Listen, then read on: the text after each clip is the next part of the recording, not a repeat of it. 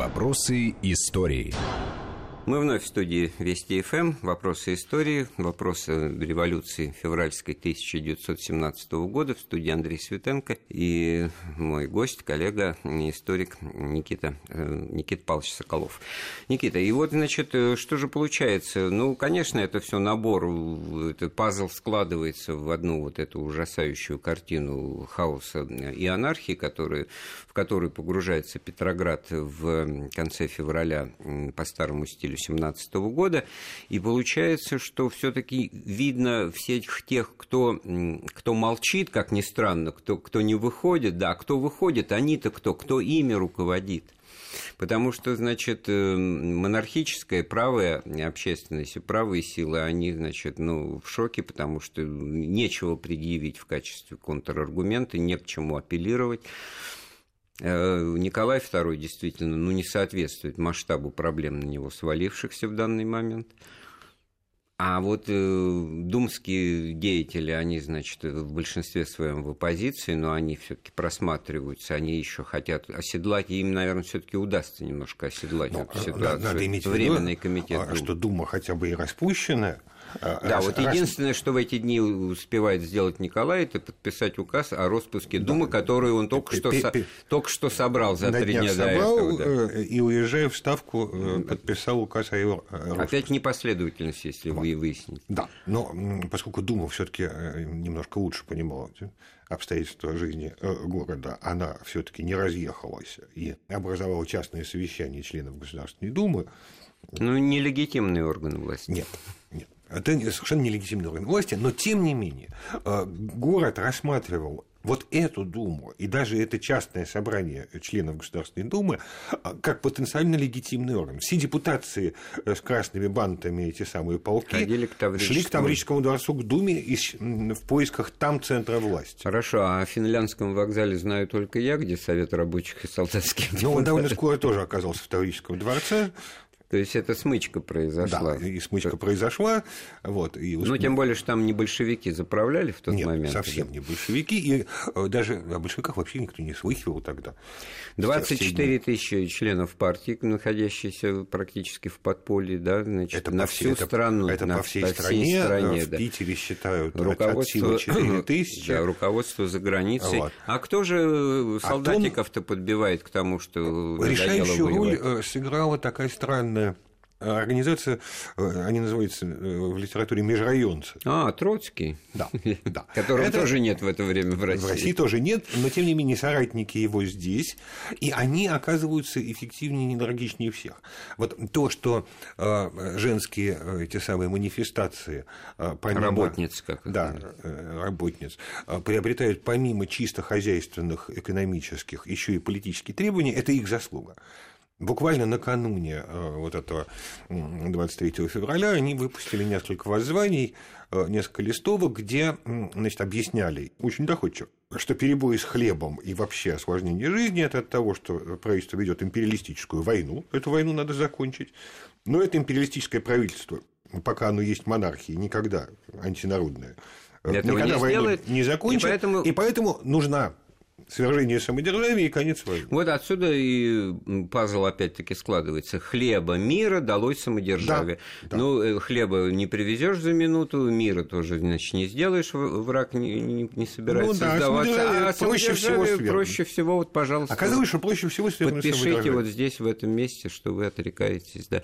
Ну, самое интересное в этом, это, конечно, разговор-то мы все темы не поднимем, тут и психологический момент все таки как с человек проник проникнутый духом мессианства, своей избранности, и, в общем-то, даже в позитивном и сочувственном ключе его воспринимая, я говорю об императоре, значит, все таки в результате вот подписал какую-то юридически неграмотно составленную бумажку, при этом, значит, спрашиваю у Шельгина, а в чем дело, почему, может быть, можно, что же, хотели ответственное министерство, э, чтобы Дума назначала Совет Министров, так, может быть, давайте, я согласен, а ему говорит, нет, уже, уже поздно. поздно. Вчера Вчера было еще не поздно, а сегодня Всё, уже, уже поздно. Уже поздно. Ну, это какой-то непонятно. Нет, нет. Это всеобщее было тогда убеждение, что все, монархия сгнила, и, и, и, перспектив у нее нет.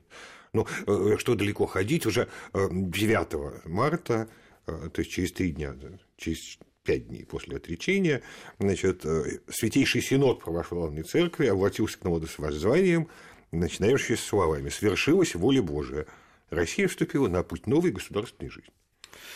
Да, это очень показательный э, Да благословит процесса. Господь нашу великую Родину счастьем ну, и славой это, на новом пути. Здесь это уже было проникнуто, может быть, э, необходимостью восстановить вот хаос, анархию, восстановить порядок, хотя он очень быстро начал восстанавливаться после нескольких дней конца февраля по старому стилю, когда действительно э, громили магазины, э, стрельба, и, в общем-то, немало людей Мы погибло. Мы значит, говорим порядок о, о беспорядках конца февраля да. и не говорим о том, что, собственно, э, немедленно немедленно сделала эта революция. А ведь она э, немедленно реализовала первую э, прокламацию Временного правительства, э, которой была объявлена амнистия политическим заключенным. Тут тоже Введена двояко. полная свобода э, политическая, свобода слова и собраний. Э, граждане могли собираться где угодно, без всяких уведомлений, за исключением рельсовых путей. Вот. Немедленно было объявлено о созыве учредительного собрания немедленно. И, и церковь, э, вот это обращение Синода, оно же э, не случайно радостное, потому что церкви дали свободу. Ведь в церкви же масса было ну, э, это я согласен, движений за обновление и отход от Но этого. институт патриаршества будет восстановлен вскоре, ведь государства, отмененный, отмененный Освобождение церкви от власти государства требовали очень многие. Вот тут предоставилась такая возможность. И через полгода соберется великий э, э, собор 17-18 года, который начнет реформу церкви. Но вот что касается амнистии, то это тоже можно так прекраснодушно интеллигентно студенты, конечно, сидя у себя за кремовыми занавесками, ой, хорошо, свобода слова, а на практике-то и тюрьмы и двери раскрываются, и выходит тот же Моносевич Мануилов, те же ну, аферисты, по, те же уголовники. Попало много, конечно, и, лишних господи, людей. Жгут, э, значит, эти досье охранного отделения, значит, все заметают следы, и первым делом полыхает полицейское да, ведомство. Это, это что, первое, ну... что первое здание, которое и пострадало вот... и, и было уничтожено пожаром, это архив департаменту полиции. Ну вот, а я о том и говорю, и понятно, кто это делал.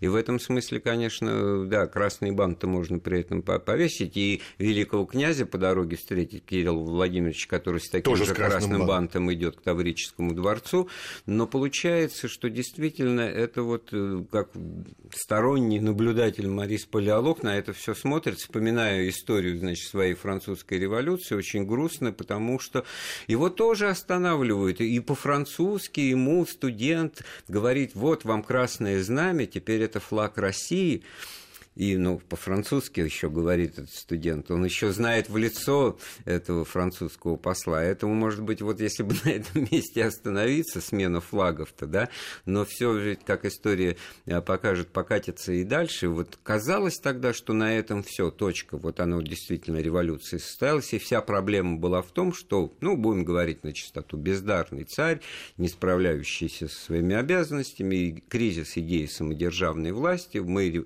Конституцию конституционная страна, у нас вот свободы, свободы, а при этом война, война.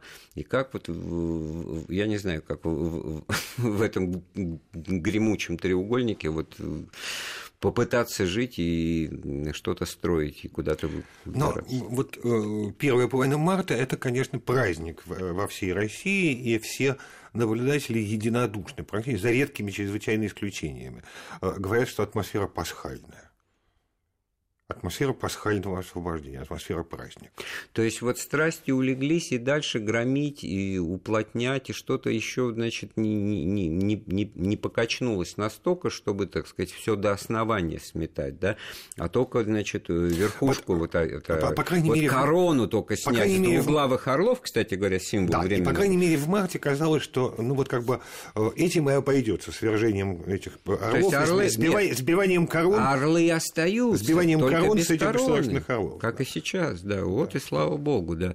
И только в этом дело. И что тогда получается? Это какой-то трагический, все равно в любом случае трагический итог 300-летнего дома Романовых, тысячелетней монархии идеи, которая что, не адаптировалась, сама виновата, или просто вот э, по-другому никак нельзя было с ней? Не адаптировалась. Она, конечно, уже сделалась очень архаичной для того склада и хозяйства, и э, людской мысли, которая к этому времени в России А что мы здесь можем предъявить? Вот ту же Кшесинскую, получается, ту же, значит, очень нервную особу Александру Федоровну, которая мужем руководит, да сидела бы, да вязала бы там детям и не вмешивалась бы в политику, и все бы, слава богу, было. Ну, вот он же вылитый Георг Пятый, двоюродное одно лицо с, с королем ну, английским. Ну, и что? лицо. А нет, я говорю, потому что нормальный а, человек, кардинально... вот у Георга Пятого это все получается, у него парламент, правительство, вот, ну, конституционной монархии разве не Так ровно эту систему, э, это направление действий предлагал Вита еще в 1903 году. Угу.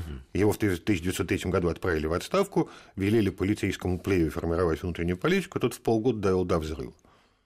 Вот. И в результате получается, что у Николая II шанс адаптироваться к требованиям века XX был, он его упустил, причем упустил не в один день, а на протяжении Множество многих было лет. развилок, когда вариант, можно было бы избежать такого конца. Выбирал Последняя тот... развилка – это август 2015 э, года, когда образовался прогрессивный блок. Вот здесь еще монархия могла установить э, союзнические отношения а с когда, легальной общественностью. А когда он 1 марта, значит, по старому стилю сказал, что я готов подписать, значит, уже согласие о том, чтобы уже правительство, уже, уже то он был конституционный, то здесь, значит, поезд уже ушел. И поезд в, этот, в этом смысле прямом и переносном Николая II, он на станции дно оказался.